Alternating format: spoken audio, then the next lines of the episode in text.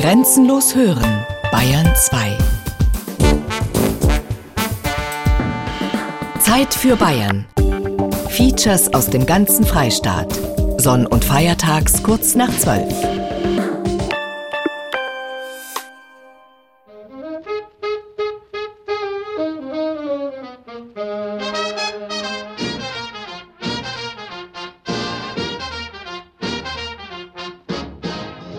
ist der Fallschirm draußen und Milliarden Menschen auf der ganzen Welt starren ein unscharfes Bild an und freuen sich, dass der Mann wieder zu uns kommt. Großartig.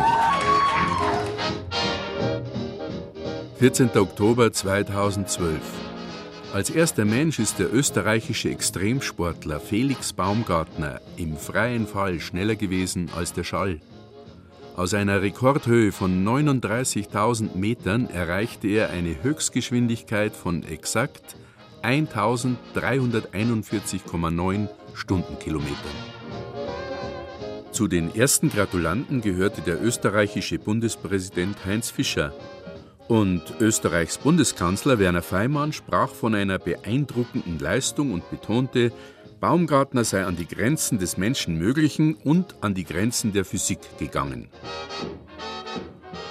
Und zu allem, was irgendwo geschieht, gibt es heutzutage natürlich die Stimmen unserer Zeitgenossen aus dem Internet, aus dem World Wide Web. Ich finde es gut, dass es Menschen gibt, die ihren Traum leben, statt ihr Leben nur zu träumen und dann jammern, dass sie ihre Träume nicht verwirklichen können. Der Mensch braucht eben Herausforderungen. Es gibt eben nicht nur Langweiler, die nutzlos dahinblieben. Nur dank solcher Menschen wie Baumgartner, die was Neues wagen, kommt auch Fortschritt zustande. Wenn es nicht schon immer solche Irren gegeben hätte, wären wir in unserer Zivilisation nicht so weit gekommen. Es braucht eben ein paar Unangepasste. Was ist denn da los? Ich denke mal, zigtausende würden das auch gerne mal in ihrer Freizeit versuchen. Das ganze Getöse ist ja fast so groß, als würde der erste Mensch auf dem Mars landen. Ja, was ist denn da eigentlich los? Schneller als der Schall? Vielleicht irgendwann schneller als das Licht? Warum nicht? Wart schneller mal. Heimkehr in ein langsameres Leben. Sie hören ein Feature von Harald Grill. Ich denke zurück an meine Kindheit. Hör endlich auf mit deiner Trödelei, wie oft habe ich mir das anhören müssen. Doch obwohl oder gerade weil ich zu den langsamsten Kindern der Klasse gehört habe, bewunderte auch ich die Schnellen und die Schnellsten. Zu unseren Idolen gehörte damals Armin Hari, der 1960 die 100 Meter in der Weltrekordzeit von 10 Sekunden gelaufen war. 1912 lag der erste offizielle Weltrekord über 100 Meter noch auf 10,6 Sekunden. Und 2009 lief Usain Bolt die gleiche Distanz in 9,58 Sekunden. Was für eine Entwicklung!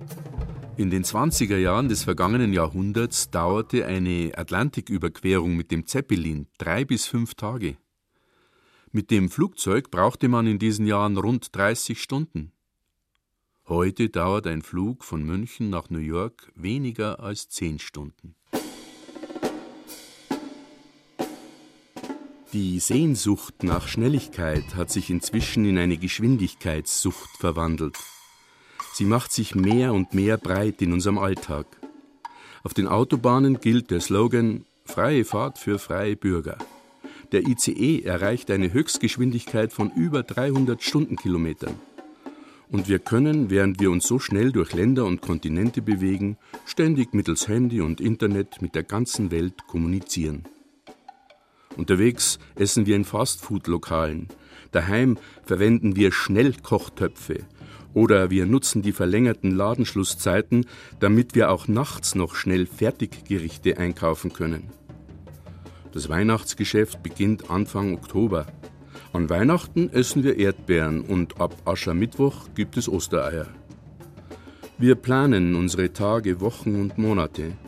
Die Pausen vergessen wir dabei, denn unser Ziel ist es, Zeit zu sparen und deshalb sind wir unablässig aktiv. Der Traum von Schnelligkeit wird kaum noch hinterfragt. Die Werbe- und Unterhaltungsindustrie führt einen Großteil der Konsumenten in die Abhängigkeit. Nie reicht es, immerzu verlangen sie nach mehr. Unterbrechungen im Tagesablauf wie Aufenthalte in Bahnhöfen und an Haltestellen werden zur Qual und die Wartezimmer der Ärzte zu Folterkammern. Das Tempovirus greift neben dem Körper auch Geist und Seele an. Kinder sollen schon im Babyalter Fremdsprachen lernen. Im sogenannten G8, im achtklassigen Gymnasium, kommen die Schüler ein Jahr eher zum Abitur.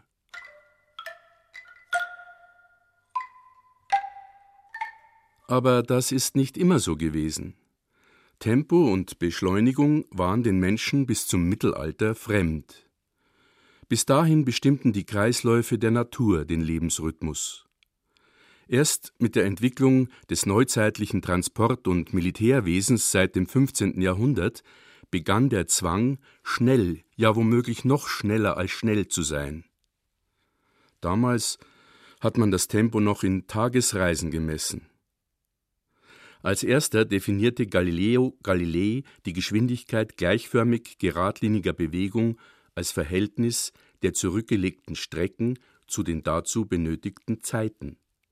Das entspricht dem, was wir mit Durchschnittsgeschwindigkeit bezeichnen. Noch heute messen wir Geschwindigkeiten mit Kilometer pro Stunde. Seit der Industrialisierung haben sich Tempo und Geschwindigkeit in fast allen Arbeits- und Lebensbereichen durchgesetzt. Natürliche Kreisläufe spielen dabei nur eine Nebenrolle. Wir geben für Werbung in etwa so viel Geld aus wie für Schulbildung. Die Werbeausgaben sind Zwangsabgaben, die wir leisten, wenn wir ein Produkt kaufen. Im Preis sind ja die Werbekosten mit enthalten.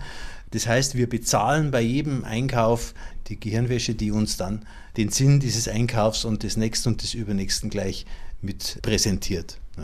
Also wir werden zu dem gemacht, was wir sind. Und äh, wir könnten uns auch wehren, aber dieses sich wehren erfordert Widerstandskraft, erfordert Bildung, erfordert Zivilcourage, erfordert die Vision von anderen Formen des Wohlbefindens, des Glücklichseins.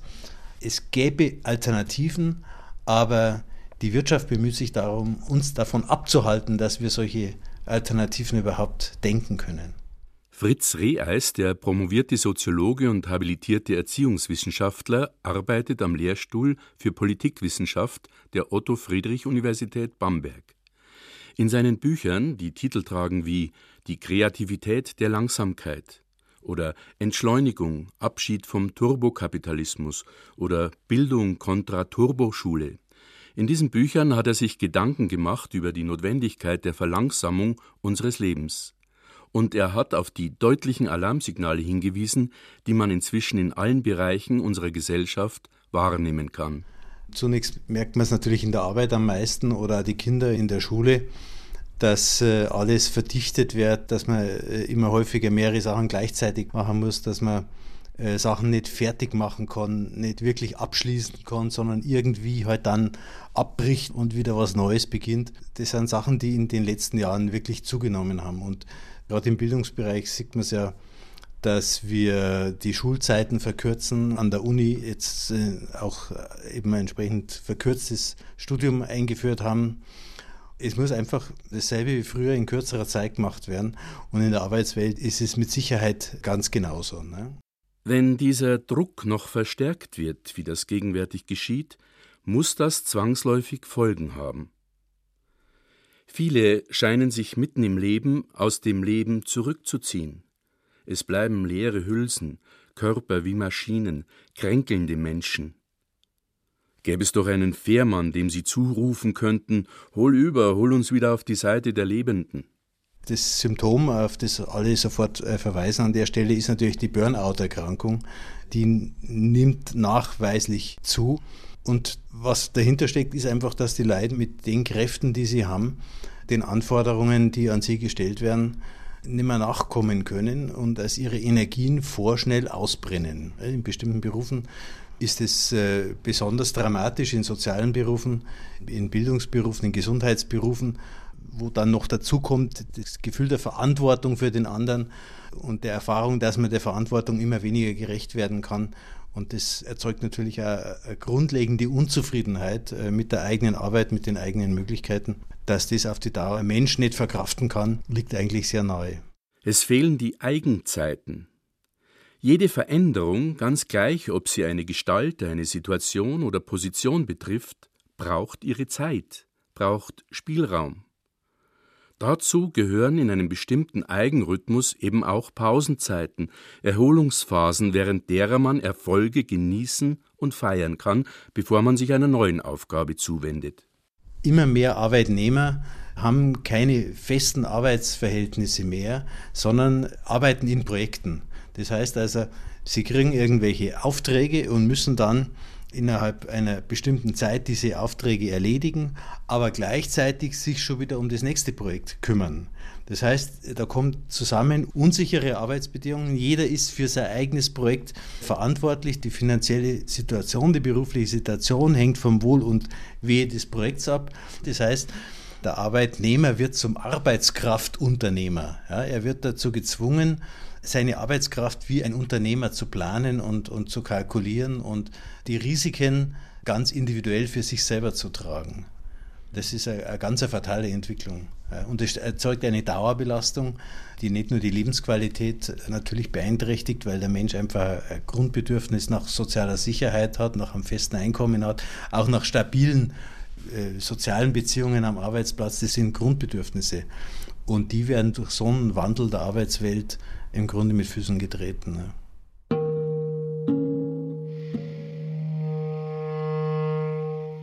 Nütze die Zeit, heißt es schon beim römischen Dichter Horaz. Viele deuten diesen Aufruf falsch, sehen in ihm die Aufforderung, so viel Arbeit wie möglich in ihre Tage zu stopfen. Was für ein Missverständnis. Hatte doch der Horaz mit seinem Carpe Diem den Genuss im Sinn, er meinte, genieße den Tag oder wörtlich pflücke, greife oder fasse den Tag. Der Lebensweg. Warum sollten wir ihn so schnell hinter uns bringen? Wer ihn langsamer geht, braucht länger, bis er am Ziel ist. Und das Ziel, das Ende dieses Weges ist allemal der Tod. Wer treibt uns an? Was treibt uns an? Wir scheinen das Langsamerwerden, das Stehenbleiben zu fürchten wie der Teufel das Weihwasser. Wir gewinnen immer mehr Zeit, aber was fangen wir damit an? Wir gewinnen Zeit und haben doch immer weniger Zeit. Wir leben längst nicht mehr mit allen Sinnen, reduzieren unsere Wahrnehmungen auf die Augen, führen ein Leben der kurzen Augenblicke. Nur nicht die Geduld verlieren, das vielleicht ungläubige Staunen, das uns als Kind noch eigen war, können wir auch als Erwachsene vielleicht wieder lernen. Es wird uns verändern und damit die Welt. In diesem Sinn setze ich die Suche nach den Fährten eines selbstbestimmten, bewussteren Lebens fort. Ich will Inseln der Langsamkeit erkunden, will Menschen kennenlernen, die es verstehen, langsamer zu leben, ohne die Hektik und die Atemlosigkeit ihrer Zeitgenossen. Jetzt gehen wir einmal, wo wir noch nie waren und wo wir uns garantiert verlaufen. Und dann schauen wir, ob wir wieder heimfinden. Wie wach, dass man dann auf einmal ist, wie, wie genau, dass man aufpasst. Wo sind wir jetzt? Geht's bergauf, geht's bergab? Wie sind wir hergekommen? Sind wir da bergauf gegangen? Sind wir da bergab gegangen?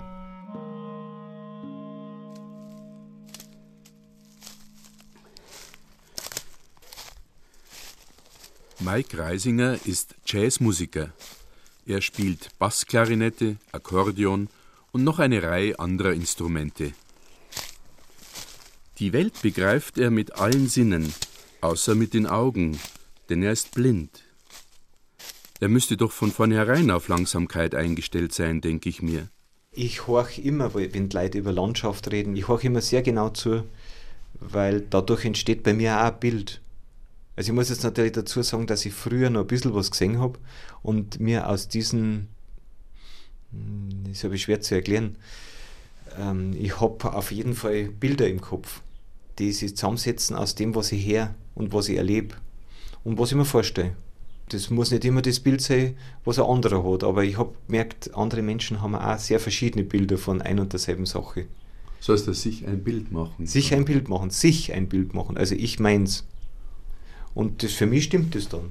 Für mich schaut der Rachel so und so aus. der ist da drüben, ich weiß das, der ist im Osten, da wo die Sonne herkommt in der Früh. Und da ist der Rachel drüben. Und ich stelle mich dann auch durchaus hier und schaue zum Racheln über und sage, grüß die Rachel.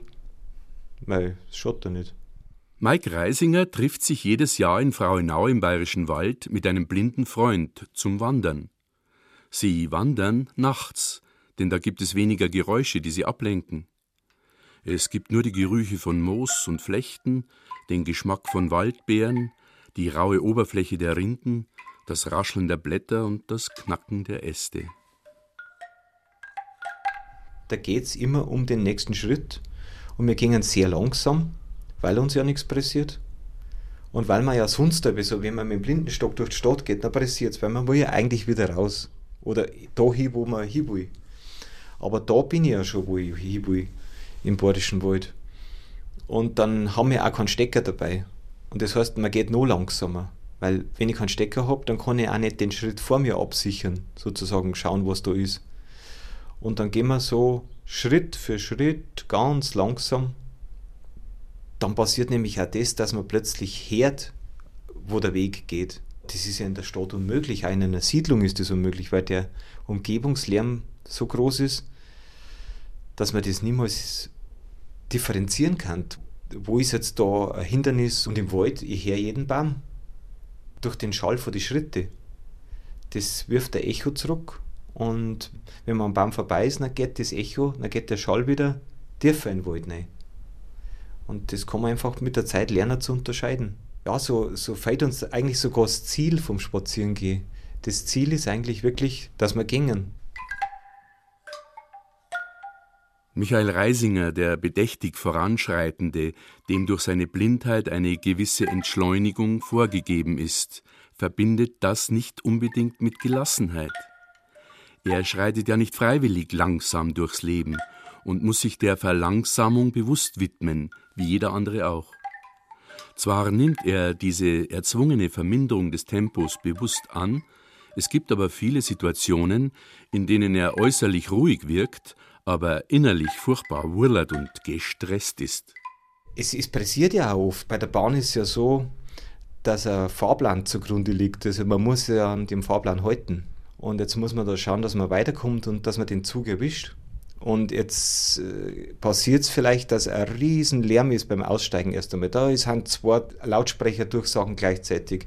Irgendwo vor der Diesellok in den Bahnhof rein ein Schulglas saust um einen rum und ich soll einen Abgang suchen. Ich soll horchen, wo gehen die Leute hin, wo sind die Schritte, wo sind die Treppen und weiß gleichzeitig, ich habe bloß fünf Minuten Zeit.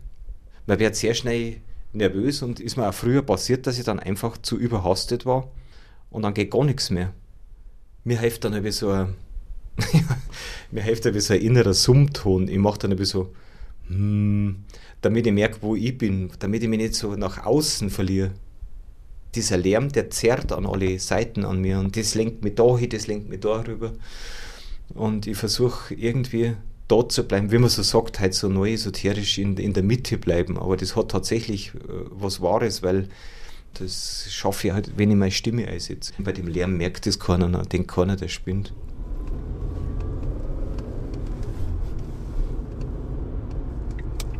Ich versuche beim Erkunden der Langsamkeit auch selbst langsamer zu werden. Während der Fahrt zu meinem nächsten Gesprächspartner drossle ich das Tempo, fahre nur noch 70 bis 80 Stundenkilometer. Die Landschaft fliegt nicht mehr vorbei, sie rückt näher. Auch mein Hintermann rückt näher. Er macht mich nervös und ich ihn. Bald wird er bei mir im Kofferraum sitzen. Ich bin zur Plage geworden für ihn. So oder so, das Langsamfahren kann anstrengend sein.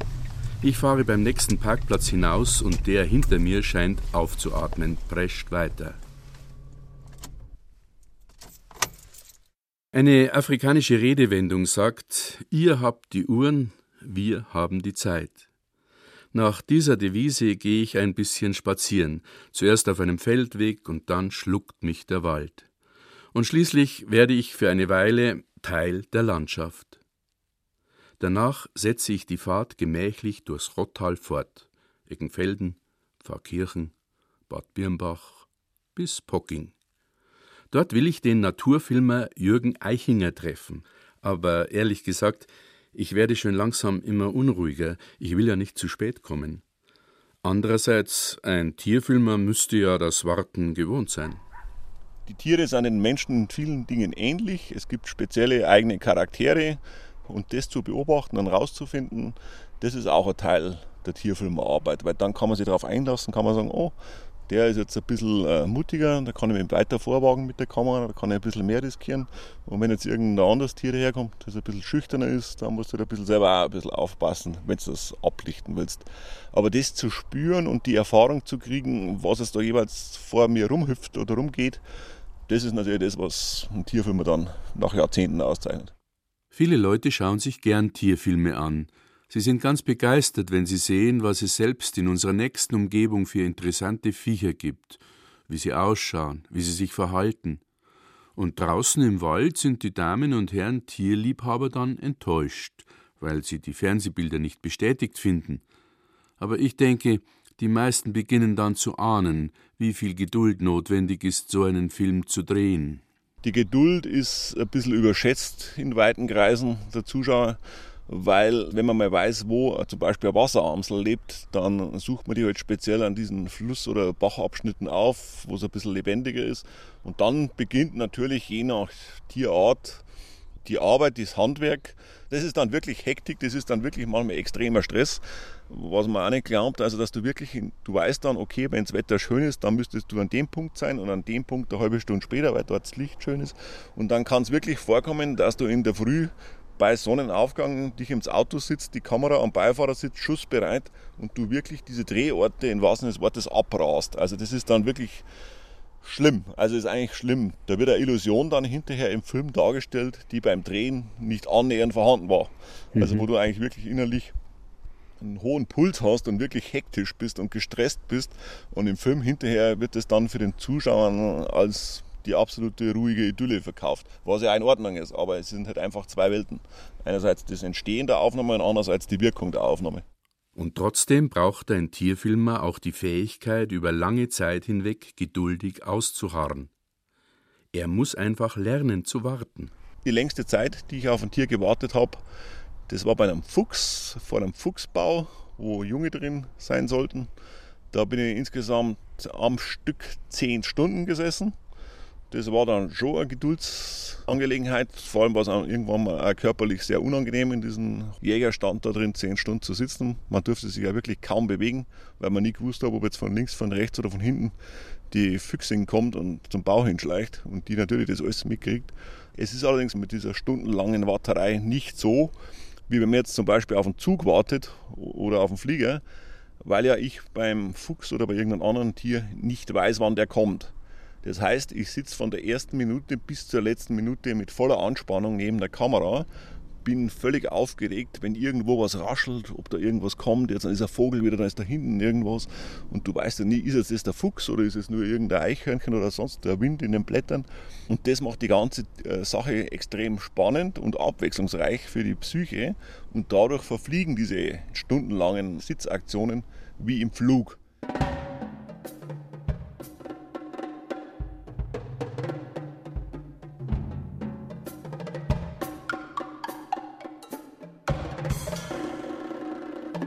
Ich habe mich also im Grunde getäuscht.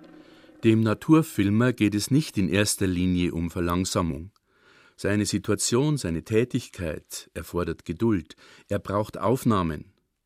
Und doch stelle ich mir vor, diese Arbeit könnte so einen Tierfilmer nach vielen Jahren allmählich verändern, könnte abfärben auf ihn.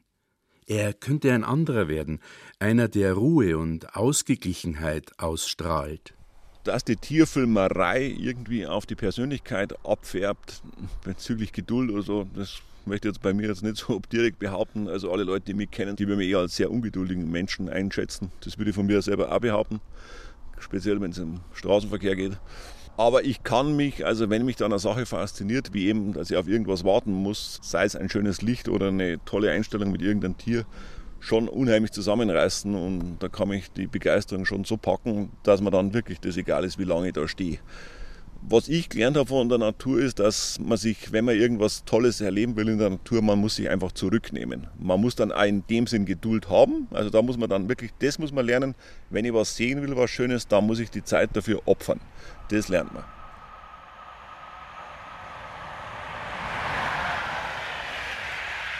Warten aufs Fortfahren oder aufs Ankommen, auf dem Bahnhof oder während einer Zugreise.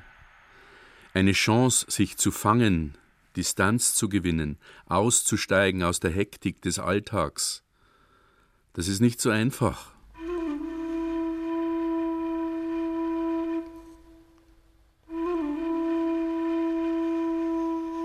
Ich sitze bei meiner Hausärztin im Wartezimmer. Ich empfinde dieses Warten als erzwungene Pause. Dabei wäre das doch hier eine Möglichkeit, zur Ruhe zu kommen. Wo könnte ich Leute finden, denen es besser gelingt als mir, sich der Geschäftigkeit zu entziehen? Mein Nebenmann fragt auf einmal, warum sind Sie denn so nervös? Ja, Sie haben recht, sag ich, meditieren müsst man können. Und dann erzählt er mir von Meditationskursen im Dietfurter Franziskanerkloster. Ich gehe da jedes Jahr mal hin, sagt er. Fragen Sie nach dem Pater Samuel. Eine neue Spur. Es dauert zwei Wochen, bis ich den Kontakt zum Pater herstellen kann. Ich bin geduldig.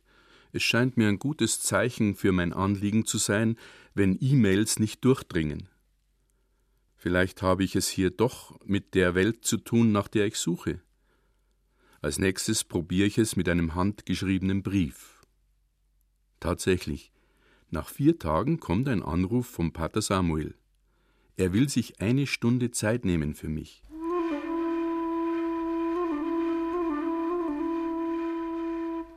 Ich stelle das Auto in Dietfurt am Ortsrand auf einem Parkplatz ab und nähere mich dem Kloster zu Fuß. Schon bald erreiche ich die Klostermauern, gehe daran entlang, begleitet von einem Bach, der den Eindruck erweckt, als wolle er das Kloster zusätzlich abschotten. Jetzt bin ich aber gespannt. Ich stelle mir einen Mönch vor, der gelassen über der Sache steht, der förmlich über dem Alltag schwebt. Pater Samuel holt mich an der Klosterpforte ab. Naja, ganz über der Sache schwimmt tue ich nicht.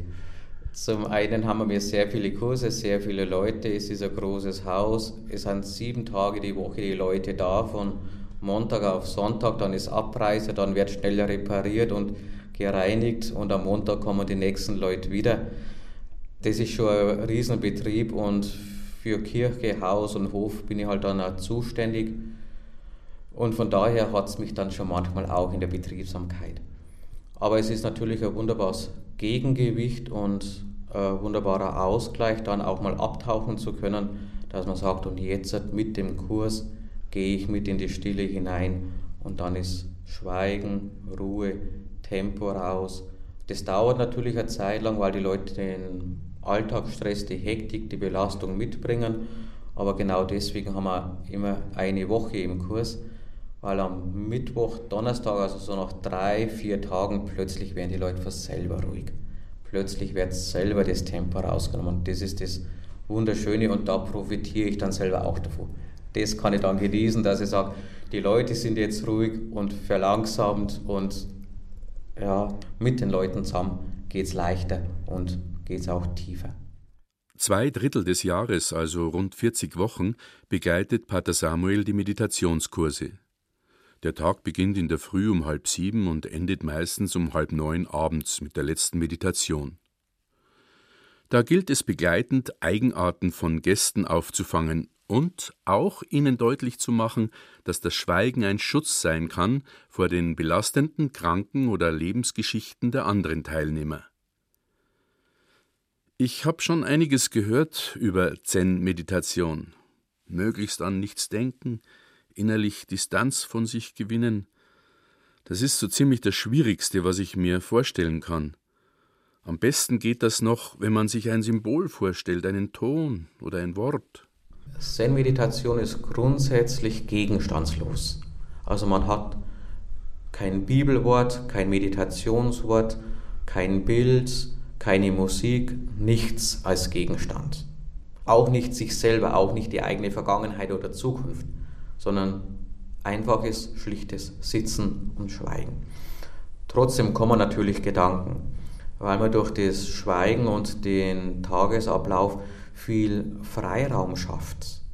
Und dann sind die Leute oft genervt und sagen, Pater Samuel, jetzt denke ich mehr, als wie ich zuerst gedacht habe und ich wollte doch eigentlich nichts denken und endlich meine Gedanken loswerden. Aber das ist wie so ein geistiger Reinigungsprozess natürlich. Also umso mehr, dass wir ins Schweigen kommen, umso mehr kommt erst von manchen Müll und Abfall, was sich in uns alles reingestaut hat oder reingefressen hat, das kommt erst einmal raus. Irgendwann ist plötzlich der Augenblick, wo nichts mehr gedacht wird. Das sind Glücksaugenblicke, Glücksmomente. Es ist nicht immer. Wir planen nichts. Wir haben keine Ideologien. Pater Samuel weiß, dass die Meditationskurse den meisten Teilnehmern gut tun. Eine ganze Reihe von ihnen kommt jedes Jahr wieder. Viele der Kursteilnehmer haben sich verrannt, sie stehen schier besinnungslos vor einer Wand aus schwer lösbaren Aufgaben. Hier können sie zur Besinnung kommen. Am Anfang fängt man irgendeinen Betrieb an und es geht schön gut dahin und irgendwann kriegt es eine Eigendynamik und nach fünf oder zehn Jahren brechen dann die Leute zusammen, weil es einfach zu viel wird und die meinen, es muss noch schneller und noch besser sein. Grundsätzlich, wenn die Leute mal eine Woche bei uns sind, die überlegen sich gut, was wichtig ist und ob sie ihr Leben ruinieren wollen, weil das hat einen hohen Preis. Also der Erfolg hat immer einen hohen Preis. Von daher nehmen die Leute schon oft den Impuls mit, einfach zu sortieren. Auf was kommt es mir im Leben an? Und deswegen ist also eine Rundrum-Erneuerung immer wieder gut oder jedes Jahr mal wieder zu schauen, ist noch was ich so will oder werde ich schon ferngesteuert? Oder wo muss ich von der Leistung einfach wieder Abstand nehmen, um einfach wieder richtig auch Zeit zu haben für Hobbys oder für Familie oder was mich sonst als Mensch ausmacht, auch in der Natur, das noch zu sehen. Ja, viele Leute sehen es ja gar nicht mehr und wundern sich, warum das so unzufrieden sind. Dazu brauchen sie vermutlich ein neues Körpergefühl, aber auch Kriterien, die ihnen helfen zu entscheiden, woran sie festhalten wollen und wovon sie sagen können, das ist es nicht wert, das können wir loslassen, es reicht, wir müssen nicht dauernd so hektisch weiterwursteln.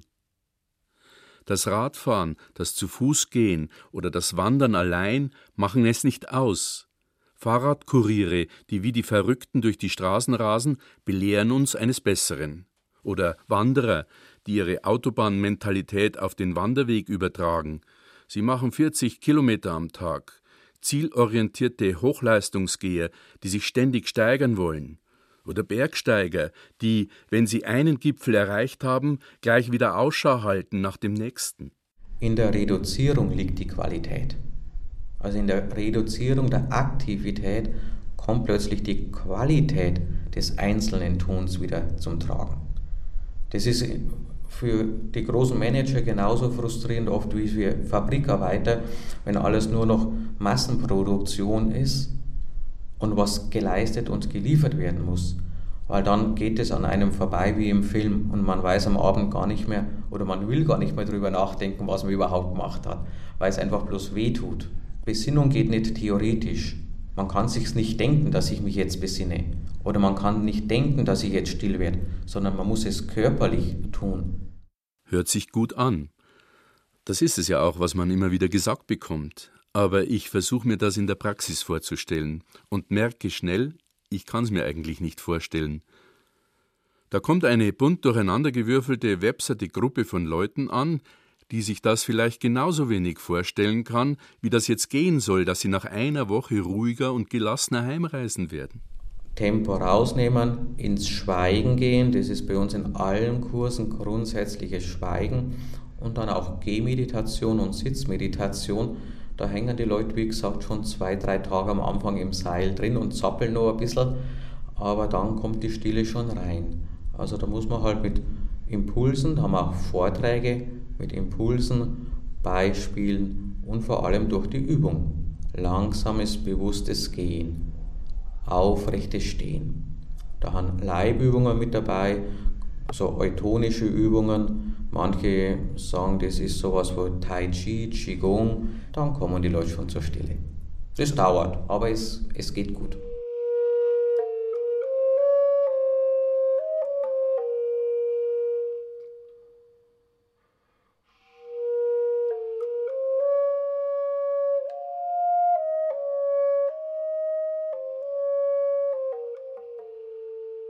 Dass wir handeln müssen, dass wir zumindest unseren Umgang mit der Zeit ins Bewusstsein, ja in den Mittelpunkt unseres Interesses stellen müssen, scheint inzwischen für viele unübersehbar zu sein.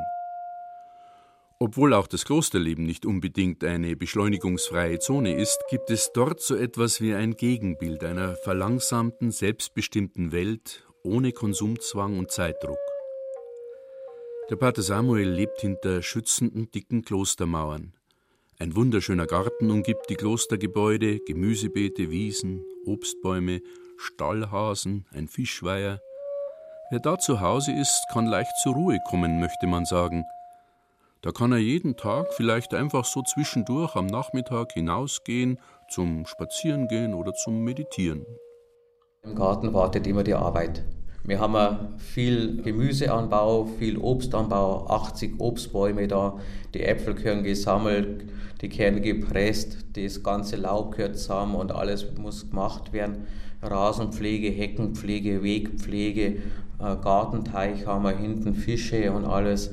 Wenn ich mal Ruhe will, darf ich nicht in den Garten gehen, weil das ist wie bei vielen anderen im eigenen Büro oder in der Firma geht es nicht, sondern dann gehe ich raus ins Labertal oder hoch zum Kreuzberg in den Wald rein. Da ist dann für mich auch Ruhe und Stille. Aber im eigenen Arbeitsbereich die Stille zu suchen, das geht schwer. Deswegen fahren auch die Leute, wo bei uns Kurse machen, mindestens 50 Kilometer her.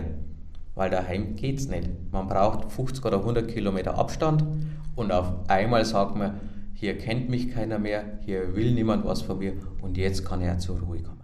Wie ist das jetzt im Kloster selbst? Auch für einen Pater muss doch gelten, man darf sich nicht zu viel aufladen oder aufladen lassen.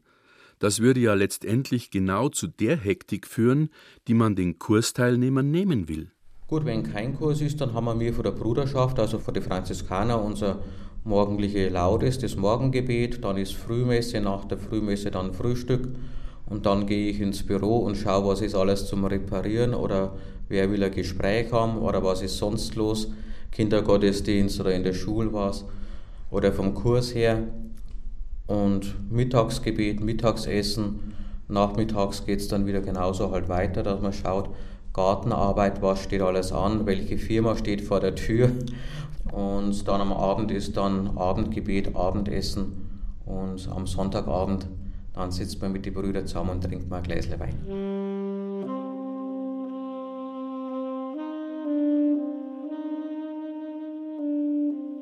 Die streng reglementierte Einteilung des Tages hat in den Klöstern begonnen. Dort haben die Ordensleute die Natur als alleinigen Zeiteinteiler abgelöst. Und trotzdem scheint so ein ritualisierter Tagesablauf Entspannung ins Leben zu bringen. Zusätzlich kommt durch das Üben des Schweigens noch die innere Ruhe dazu. Beim Abschied frage ich Pater Samuel, ob er eine CD von der fertigen Sendung möchte.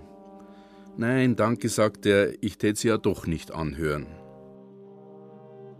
Und er sagt es nicht, aber ich höre es doch hinter seinen Worten. In der Reduzierung liegt die Qualität.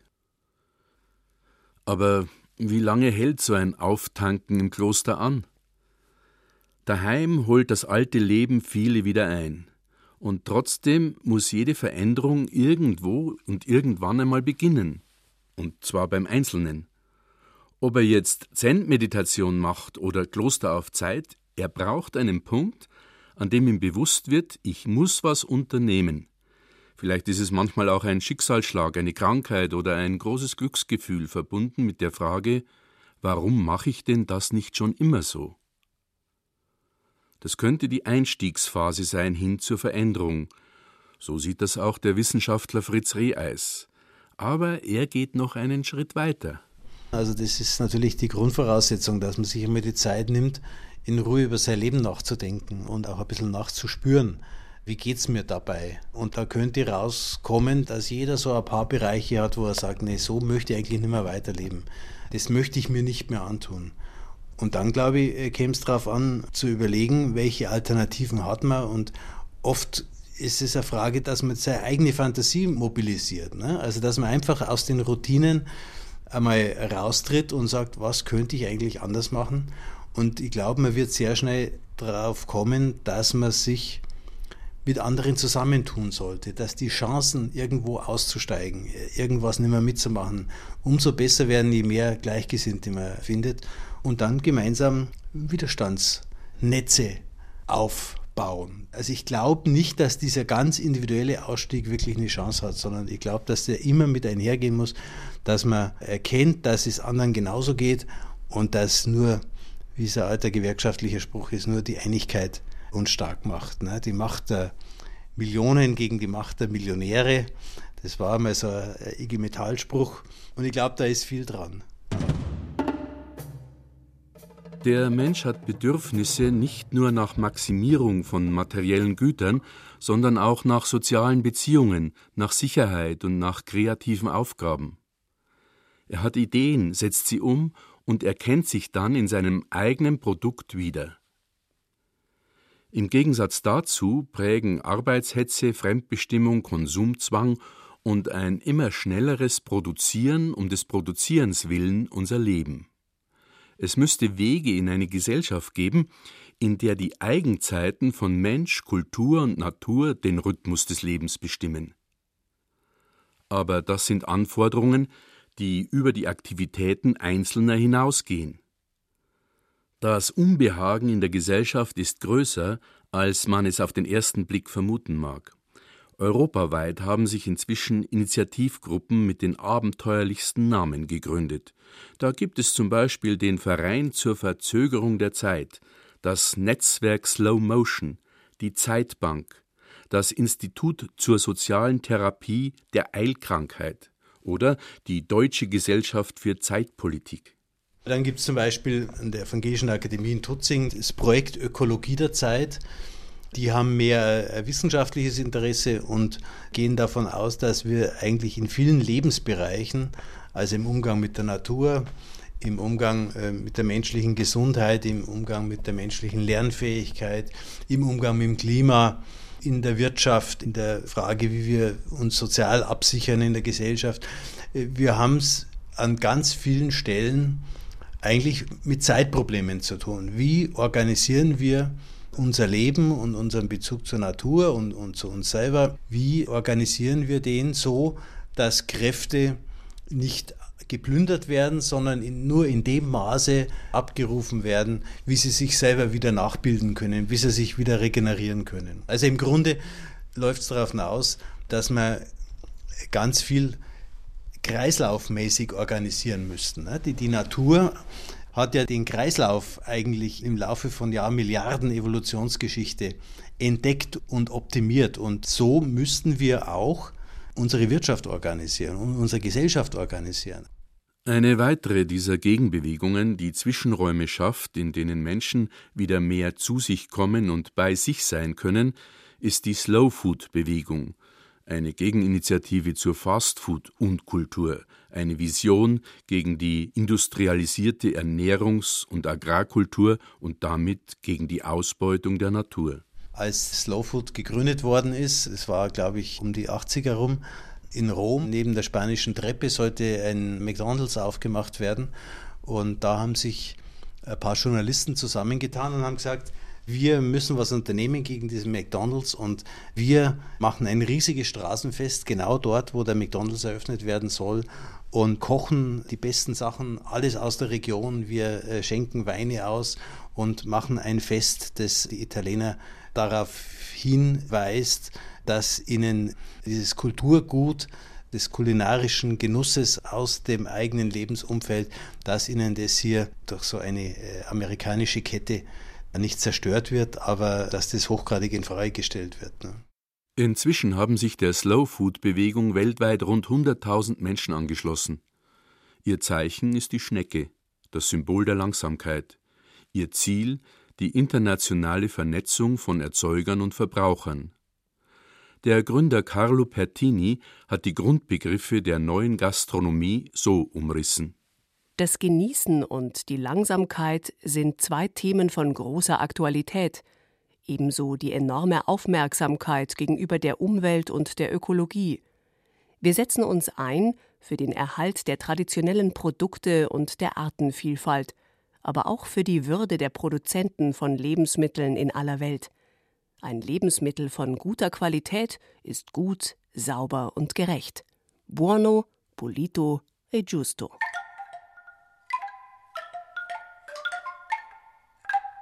Also mittlerweile ist es eine weltweite Bewegung, die sich damit beschäftigt, dem Gast oder, oder dem Menschen an sich ans Herz zu legen. Kauft dir eine gute Ware, spare nicht beim Essen, spare bei der Kleidung, beim Auto oder bei den Möbeln, aber spare nicht beim Essen. Es ist dein Leib, den du da fütterst und da sollte man wirklich sich selber nur das Beste gönnen. Also der alte Satz, dein Auto frisst ein besseres Öl als du selbst, das sollte man widerlegen, indem man wirklich Wert darauf legt. Und das ist ein bisschen der Ansatz der Slow-Food-Bewegung, also sich kümmern um einen vernünftigen Anbau, dass die Bauern adäquat für ihre Ware bezahlt werden. Ich brauche keine Erdbeeren im Winter.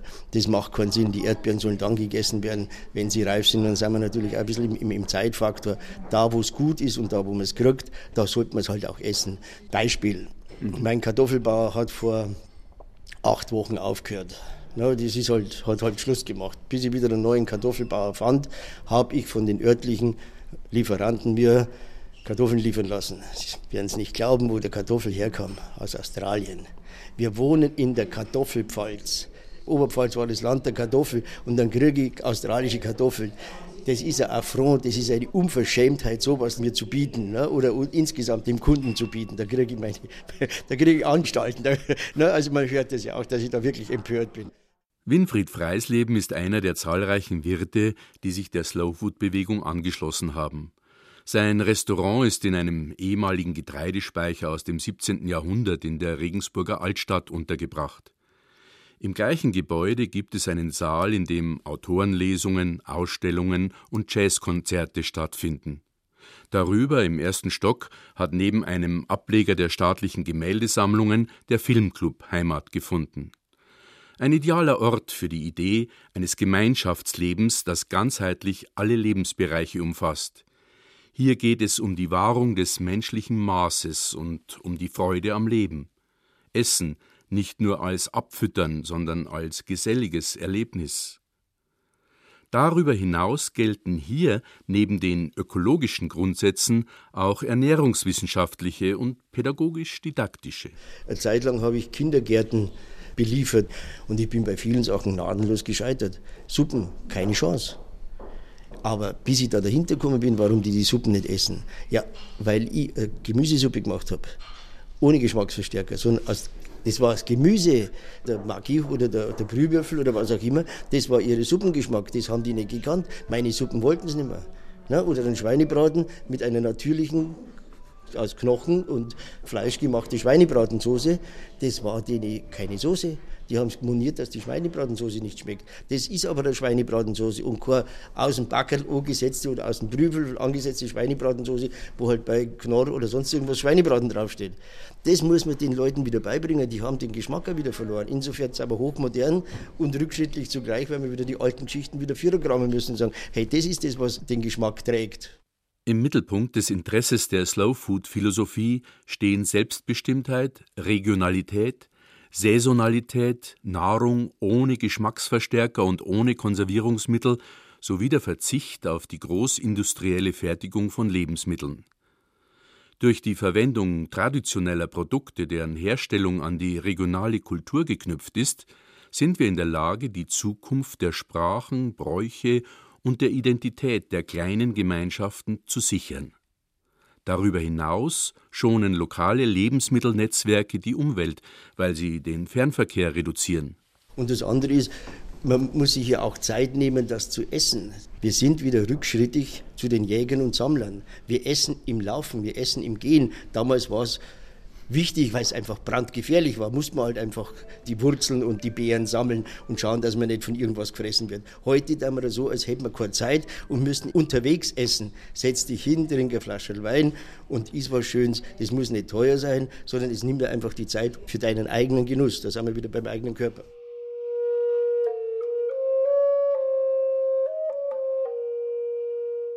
Am Ende meiner Nachforschungen auf den Spuren der verlorenen Langsamkeit fahre ich auf kleinen, gewundenen Straßen gemütlich heim. Zuerst entlang der Donau, dann weiter am Regenfluss. Langsamer, immer langsamer. Gott sei Dank ist keiner hinter mir. Da sehe ich einen Fischer am Ufer, der sitzt einfach nur da. Ich steig aus und setz mich dazu. So sitzen wir eine Zeit lang schweigend nebeneinander.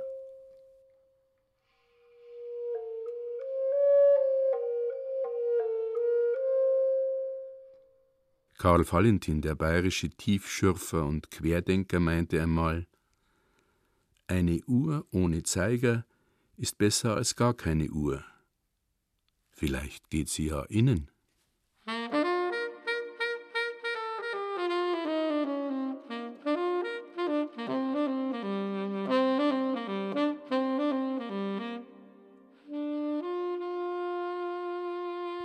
Heimweg in die Langsamkeit habe ich mir anders vorgestellt.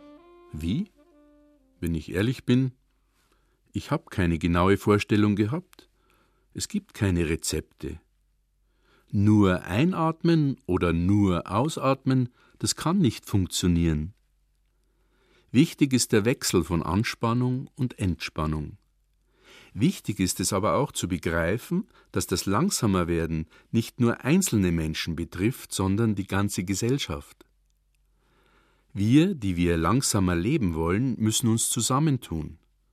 Und wir müssen begreifen, dass wir uns dem Diktat der Hektiker und dem ihrer Geschwindigkeit und Ruhelosigkeit nicht beugen müssen.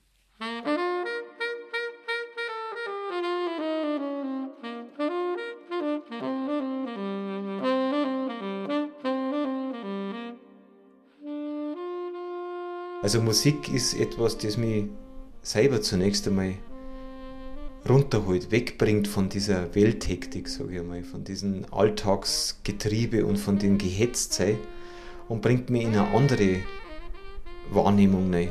Es kann in der Musik natürlich auch ganz schön abgehen.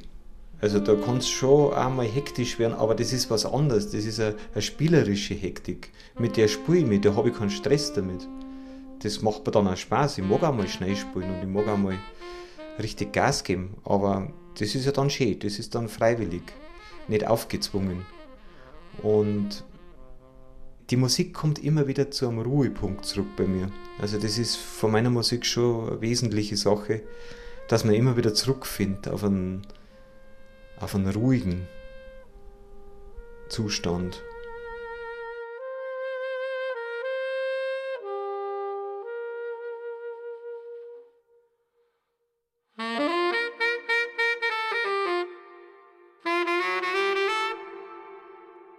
Wart schneller mal. Heimkehr in ein langsameres Leben. Sie hörten ein Feature von Harald Grill. Erzähler war der Autor. Die Webzitate lasen Schüler der Edith Stein Realschule Parsberg. Michael Reisinger hat eigene Musik für die Sendung eingespielt. Ton und Technik Susanne Harasim, Redaktion Gerald Huber.